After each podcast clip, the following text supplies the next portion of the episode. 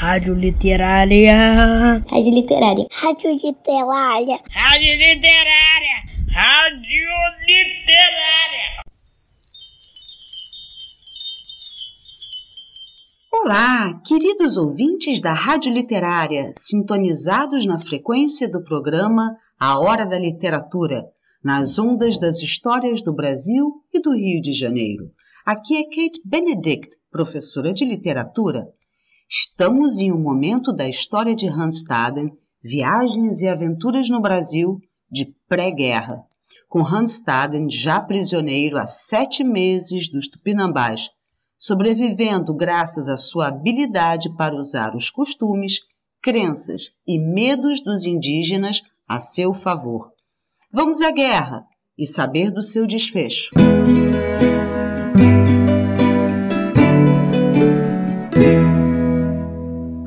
De serem inimigos, portugueses e tupinambás eventualmente se encontravam para comerciar. Nessas ocasiões, chegava uma caravela lusa à praia de Ubatuba e disparava um tiro de canhão para chamar os índios. Geralmente, os portugueses vinham em busca de farinha e davam em troca, como sempre, anzóis, facas e outras mercadorias do gênero. Não é surpreendente, caros ouvintes, que os inimigos mortais se encontram para comercializar? Que códigos usam para diferenciar quando encontra para guerrear ou para fazer trocas de mercadorias? Um não confiava no outro e os negócios eram concluídos rapidamente. Nem bem o bote indígena se afastava do navio, os tupinambás disparavam da praia suas flechas contra os portugueses, que já esperando por isso, respondiam prontamente com tiros. Numa dessas vezes, permitiram que eu seguisse no bote e conversasse com os portugueses, a bordo estavam conhecidos meus de Bertioga, que ficaram muito felizes em me encontrar com vida. Tivemos de conversar à distância. Mesmo assim, consegui avisá-los dos planos de ataque dos tupinambás. Os portugueses responderam que os tupiniquins também preparavam uma investida contra Ubatuba. Com sorte, capturariam algum guerreiro importante que seria então trocado por mim. Essa era toda a esperança que tinham a me oferecer. Tupinambás permitiram que Hanstaden se aproximasse dos portugueses. O que vocês acham do alerta que Hans fez sobre o ataque a Bertioga? E vocês acham que ele devia avisar aos tupinambás do ataque que os tupiniquins estavam planejando? Meu cativeiro já durava quase sete meses. É verdade que minha situação havia melhorado. Ainda se lembravam bem da doença que havia matado tantos dos seus e diziam: Desculpe-nos por todo o mal que lhe fizemos. É que pensamos que você fosse português. Agora sabemos que estávamos enganados. Já devoramos muitos portugueses por aqui e nunca o Deus deles se zangou nem nos lançou nenhuma maldição. Já com você foi tudo diferente. Por favor, não permita que seu Deus nos castigue. Nem por isso deixava de continuar a sofrer ameaças. Alquida Armirim, sobrinho do meu amo, não se cansava de acusar-me pela morte do pai, tempos antes. Estava sempre me perseguindo encontrando formas de tornar difícil a minha vida. Não era possível um instante sem medo, e não cansava de me surpreender com os costumes daqueles bárbaros que nada faziam igual aos cristãos civilizados. Em suma, estava esgotado emocionalmente. Chegava, às vezes, a pensar se não seria melhor morrer, já que não via como poderia me libertar começava a entrar em profunda depressão.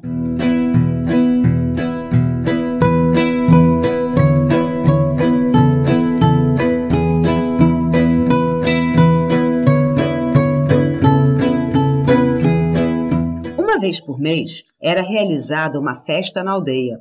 Nas vésperas da partida para uma incursão guerreira, então, como era o caso, a cerimônia assumia enormes proporções. Todas as pessoas da tribo trabalhavam dia e noite. As mulheres empenhavam-se no preparo do cauim. Primeiro cozinhavam o milho e a mandioca até que amolecessem. Depois mastigavam os pedaços e os transformavam numa pasta que cuspiam dentro de um vasilhame especial. O vasilhame era enterrado e ficava fermentando durante muitos dias. Resultava daí uma bebida bastante forte.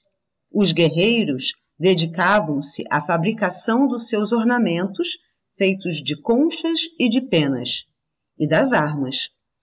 Eram produzidos tacapes de uma madeira muito dura, que também era empregada para confeccionar os escudos, arcos e flechas. Mais uma vez, querida audiência, temos o relato da divisão do trabalho com base no gênero. Mulheres e homens com funções distintas, mas com o objetivo em comum de se preparar para a guerra.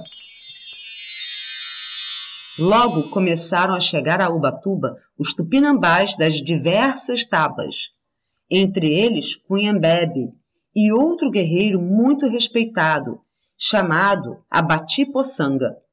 Este último conversava muito comigo e me tratava com afeto e bondade. Eram ao todo 38 botes, cada um tripulado por 18 indivíduos, o que somava um total aproximado de 680, incluindo aí as mulheres que os acompanhavam para cuidar da comida. Chegaram também os pajés e aconselharam os índios a prestar atenção aos próprios sonhos. Só assim saberiam o que o destino lhes reservava na guerra. A mim, pediram que cuidasse de ter somente bons sonhos.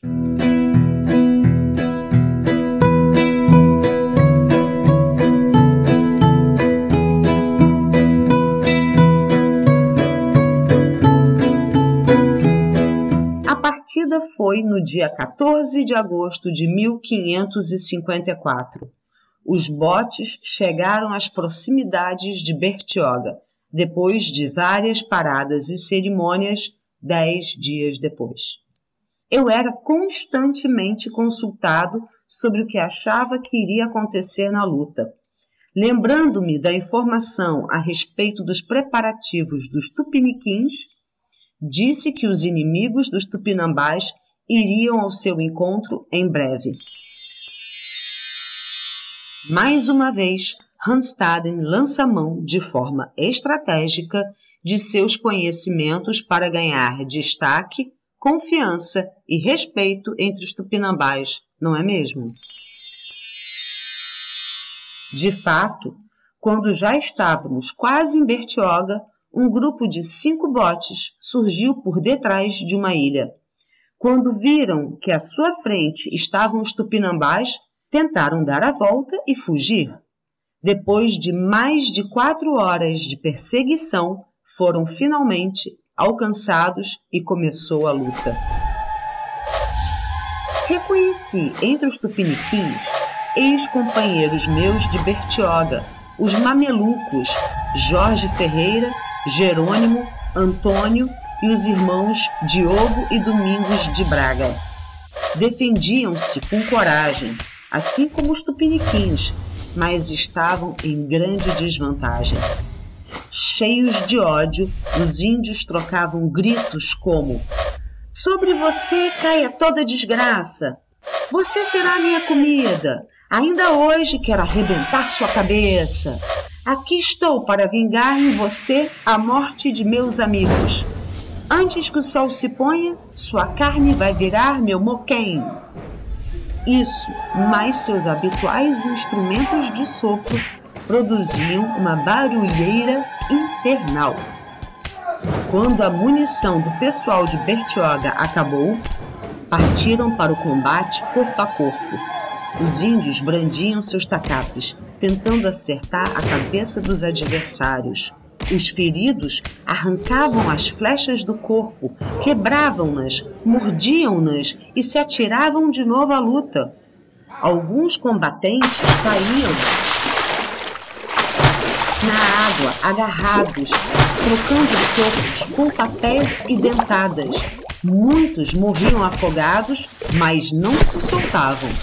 Era um ódio impressionante, sobre-humano, posto na luta.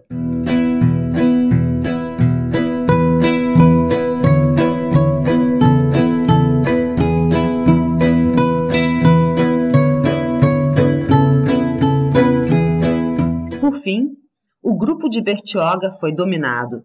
Os irmãos Braga foram feitos prisioneiros. Os outros mamelucos estavam gravemente feridos. Estes e os tupiniquins, em iguais condições, entre eles uma mulher, foram levados para a margem, executados e esquartejados. Logo sua carne estava assando na fogueira para delírio dos tupinambás. No acampamento, tentei interceder pelos mamelucos sobreviventes. Fui ver Cunhambebe para sugerir-lhe que os trocasse por mercadorias em vez de devorá-los. Quando entrei na choça, armada para o guerreiro, tive um choque. Senti meu coração querendo paralisar. Todo o horror possível deste mundo e dos infernos estava bem ali, na minha frente. Lá estava Cunhambebe, sentado no chão, saboreando uma parte do mameluco Jerônimo. Tinha à sua frente uma cesta cheia de carne humana, em pedaços, saída da brasa. Ele me olhou com naturalidade e perguntou se eu não queria me servir. Recusei enojado e disse: Se um animal não come outro da sua raça, um homem não deve também devorar seu semelhante. Acontece que eu sou uma onça, respondeu Cunhabebe. Senti um calafrio só com a expressão de seu rosto os dentes à mostra, manchados da carne do meu amigo. Ele prosseguiu irônico. Isto aqui é muito gostoso. Não desonre seus amigos. Eles lutaram com coragem. Por que devem se sujar com medo da morte? Queridos ouvintes, para Hanstaden, nenhum animal come outro da sua raça. Mas já para Cunhambebe, não comê-los seria uma desonra com os amigos que lutaram com bravura. E ainda pergunta: por que devem se sujar com medo da morte? Não havia mais o que dizer. Vivíamos em mundos completamente diferentes. Então fui ver os mamelucos. Tentei consolá-los. Pedi-lhes que tivessem fé. Citei meu próprio exemplo estava com vida depois de muito tempo de cativeiro. A seguir, dei-lhes algumas indicações sobre o território dos tupinambás. Acompanhara os índios em tantas caçadas que já conhecia bem a terra e sabia de rotas mais fáceis para uma possível fuga. Estavam a apenas 20 quilômetros de Bertioga e, ao contrário do habitual, não havia guerreiro nenhum me vigiando enquanto conversava com eles. Bem que pensei, eu também, em aproveitar a oportunidade para escapar. Mas tive medo de que, se fizesse isso, os tupinambás se vingassem matando os irmãos Braga mais depressa. Em consideração àqueles infelizes cristãos, permaneci entre os índios. Interessante que Hanstaden se sacrificou em nome de outros cristãos, agindo como ele tantas vezes esperava que tivessem agido com ele, não é mesmo, queridos ouvintes? À noite, os prisioneiros tupiniquins foram levados para o centro do acampamento. Os maracás chocalhavam. Muito cauim corria entre os guerreiros. Vocês já mataram vários dos nossos. Viemos aqui vingá-los, diziam os tupinambás aos seus cativos. Com a cabeça erguida, um dos tupiniquins respondeu: Sim, Fomos muitas vezes à guerra, como fazem os valentes, com o objetivo de matar e comer vocês, nossos inimigos. Hoje vocês tiveram a vitória e nós somos seus prisioneiros. Não importa. Guerreiros de valor morrem nas mãos dos seus inimigos e nossa nação é muito grande. Alguns dos nossos hão de nos vingar. Os cativos foram recolhidos por seus donos e na manhã seguinte iniciou-se a viagem de volta a Ubatuba, onde chegaram três dias depois. Lá já não me permitiram encontrar-me novamente com os mamelucos aprisionados. Mais tarde, vim a saber que os dois haviam conseguido escapar, provavelmente usando as indicações que eu lhes fornecera.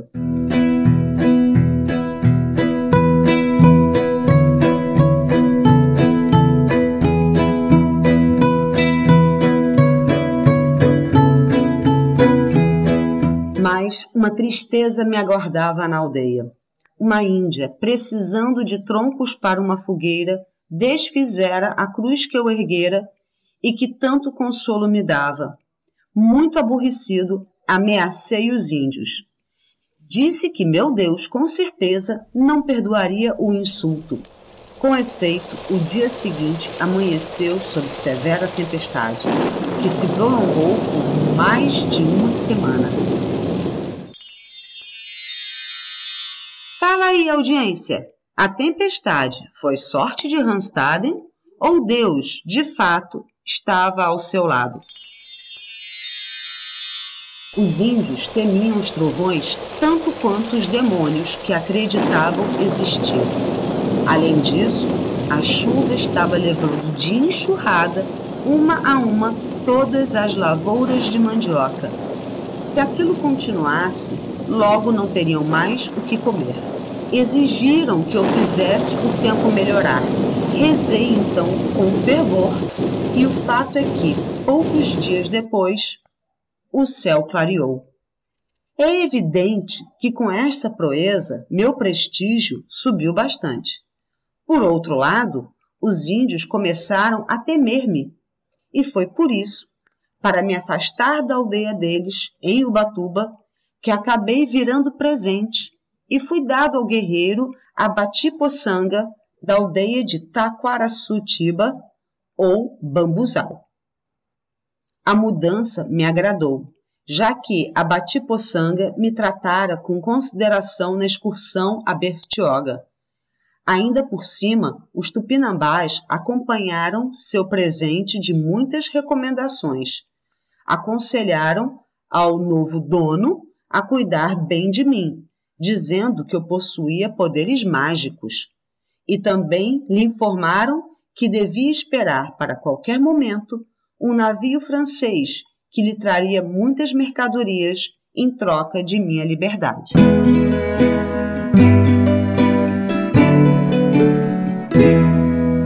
No episódio anterior, Hans Staden tinha dúvidas se os indígenas o consideravam representante divino capaz de administrar na terra os poderes dos céus, ou se os indígenas estavam debochando da religião do Hans.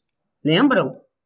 Agora ele ficou de fato poderoso aos olhos dos indígenas de Ubatuba, ao ponto de abrirem mão das muitas mercadorias que um navio francês traria em troca da sua liberdade. No próximo episódio, saberemos como foi a vida de Hanstaden sob os cuidados de Abati Poçanga, que sempre o tratou bem. Até lá!